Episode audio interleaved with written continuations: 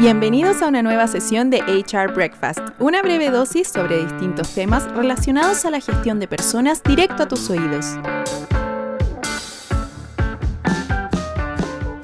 Hola Felipe, ¿cómo estás? Muy bien, ¿y tú? ¿Cómo va todo? Bien, tengo un nuevo desafío que es, eh, me ascendieron y estoy liderando un nuevo equipo, pero no los conozco porque, gracias, el problema es que no los conozco porque como estamos trabajando remoto, eh, me cuesta un poco este tema de liderazgo. ¿Cómo puedo abordar este tema? Ya, oye, esto es, aquí, aquí hay algo súper claro, o sea, tú no puedes liderar un equipo que no conoces. O sea, está bien que sean remotos, pero hay que darse el tiempo de conocer a la gente.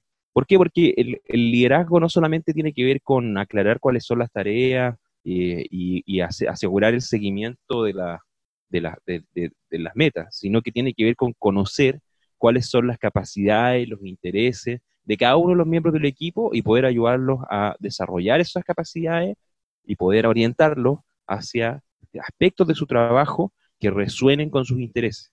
Eso es lo que hace que tú tengas resultados de alto nivel con un equipo motivado y que estos resultados sean sostenibles en el tiempo.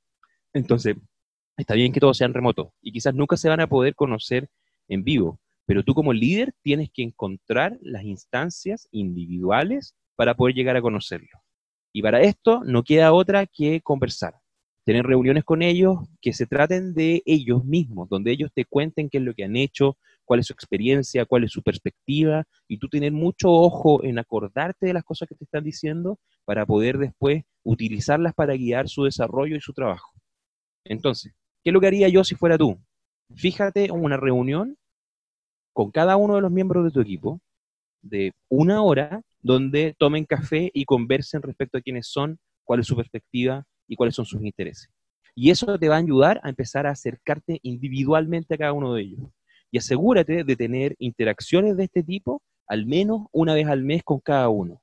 Espacios donde tú no estés discutiendo una tarea en particular, sino el cómo trabajamos, cómo te has sentido y cómo podemos ayudarte a mejorar tu desempeño. Si hacemos eso, al cabo de un par de meses, va a ser una jefa que conoce a sus colaboradores tan bien como alguien que lleva un par de meses trabajando con ellos codo a codo. Y te va a ir súper bien y vaya a poder tener excelentes resultados eh, que sean sostenibles en el tiempo. Buenísimo. Gracias, Felipe. Ahora que ya desayunaste, déjanos tus comentarios en nuestras redes sociales. Encuéntranos en LinkedIn como Rani y en Facebook y Twitter como Rani Oficial.